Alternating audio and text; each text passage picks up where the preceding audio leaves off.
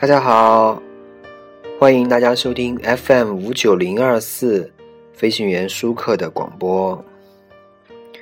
今天呢，我一个朋友跟我说起了村上春树的事。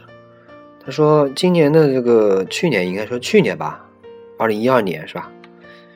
这个二零一二年村上春树呢，嗯，我想一下，二零一三年对吧？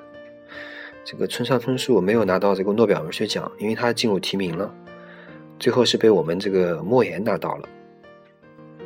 我们也很高兴啊，不是说诺言拿到不高兴，但是呢，从实际上来说呢，我觉得莫言的文章从本身来说我不太喜欢看。啊，我想呢，村上春树的文章我还是有一点发言权的。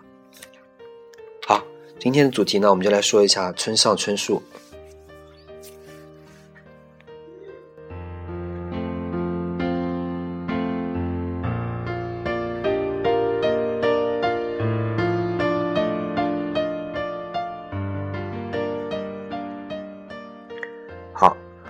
来说一下村上春树的事。我相信很多朋友和我看村上春树的书是一样的。当年《挪威的森林》，我想看村上春树的书啊，总有这样或那样的理解，重点其实还是一样，两个字：认同。他是典型的人，就是像我这样一个人，他听摇滚乐，但是呢，他不偏颇，也听古典。他也会为孟德巴尔和巴哈所倾倒，看电影，他也看一点理论书，勤快也懒散，快乐，他也为很多事情深感痛苦，安静，他也夸张，这是典型的我们这样的人，他也许写诗，也许写小说，也许画画，也许拍电影，你远远的就能感应到。最明显的是，比如说吉米。比如说王文华，比如说伍佰，这些人都有一种类同感。杨德昌和王家卫也许也有，但是蔡明亮和侯孝贤就绝对不会有。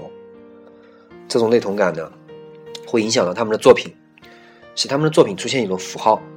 比如说村上春树对政治很敏感，闲来一定常有自己的研究和定见，但他一定会极度厌恶。比如说他的《杨澜历险记》。坏人就是政客，是政客没什么奇怪的。奇怪的是，这个政客还是个超能力者。到超能力，他另外一本书《寻找失落的弹珠游戏》，整一个中场的结局戏，像极了第三类接触，又像是星际大战。这些特色啊，是混杂着社会上的消费品，像电影、像音乐、像报纸上的时事，是很纯粹的消费性产物。但是在我们身上，就会把它化为史诗，抬高成崇高永恒的事物来看待，会用很严肃的态度去对待。但同时呢，我们又会做出一个完全背逆的举措，就是加以荒谬化，就像哲学家萨特一样，会写正经八百的理论，也会写出荒谬的要死，甚至有些好笑的戏剧出来。比如，我很爱电影，我也很喜欢看电影，但是呢，我也很瞧不起电影，我把电影当狗屎。村上春树也是一样，他就是这样，同时有两面性。一方面，他貌似尊重，会把萨特和猫王类比，在小说中重现第三类接触的情景。这时候他极端严肃，总有发不完的议论，一套一套的讲出堂堂然的论述出来，不断对世界做出评庞大的评价。但另一方面，他禁不住戏谑，把长篇大论套上了超能力的政客啊、漂亮的美腿双胞胎啊这样的因子。你若不是这个圈子里人，你会搞不清楚这些东西价值该如何评估，你会对这项有疏离感，你会拿不住，这到底该欣赏啊，还是该厌恶啊？可是。你若是这个圈子里一份子，你会无端的全盘的对这些东西发生感应，产生共鸣，莫名其妙的，你对这些东西会做出无限容忍度的承受。你若是这样的人，是我们这样的人，看村上春树的书，每一本书都像在看一本旧作，每一本书给你的感觉，就像半夜从床上爬起来，你摸黑去厕所一样的熟悉。这就是文艺青年。我们继承了六零年代的一些东西，事实上又不能否认被抛弃的事实，于是我们表达出某种不在乎、某种看透事物的能力。我们看六零年代，为他们惨烈而赞叹，可又知道结局，所以有清醒的评价。我们羡慕他们，因此被他们的价值观所影响。但是又不能身在其中，再多的感叹也不能改变这个事实。就像你终于赶到车站，可列车却已经开走了，你无处可去，但又舍不得离开车站，没有下班车了。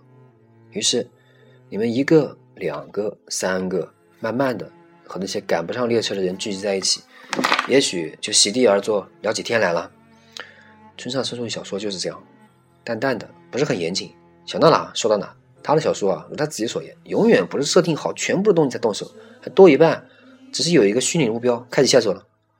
那些加载在结构虚弱的小说中，许许多的评论、类比的回忆，比如我和老鼠开车撞坏了动物园的墙，然后我们爬出车顶，像坦克大决战的主角主角一样坐在那里掏出烟来抽。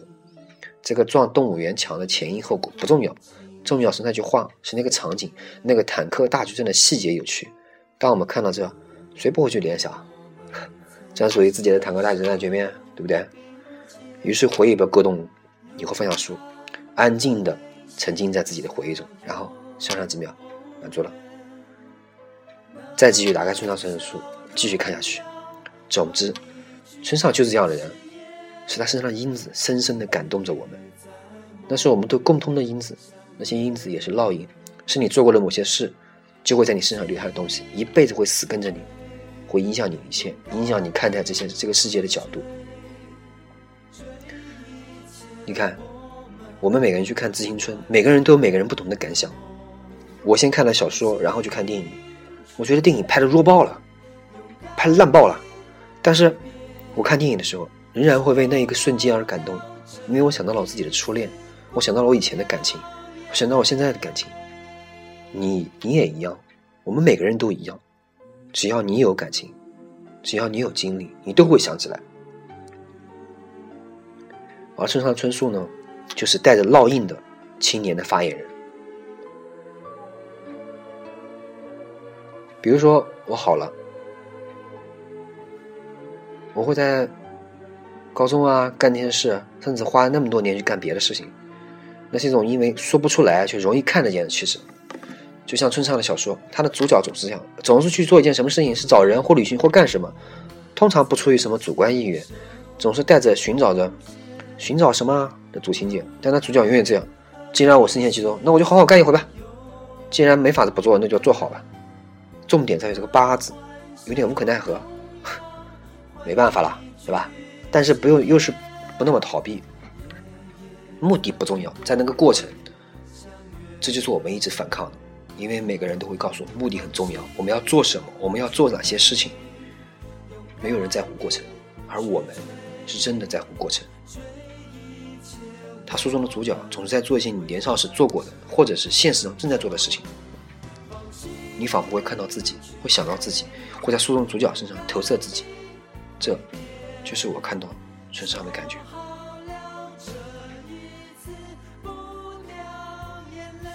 创作也是这样，就像一些写农民小说的资产阶级，再写也写不出真正底层的、深层的底子。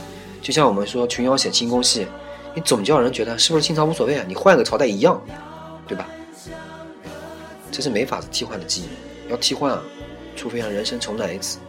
所以呢，我觉得村上小说值得一看。好，今天的故事。今天我们说了这个村上的事情，我不知道大家有没有觉得有没有看过村上小说的人呢？如果有的话，跟我联系一下，私信我或者给我留言。我的 QQ 号码是八七零二零五八零三。感谢您收听 FM 五九零二四飞行员舒克的飞行广播。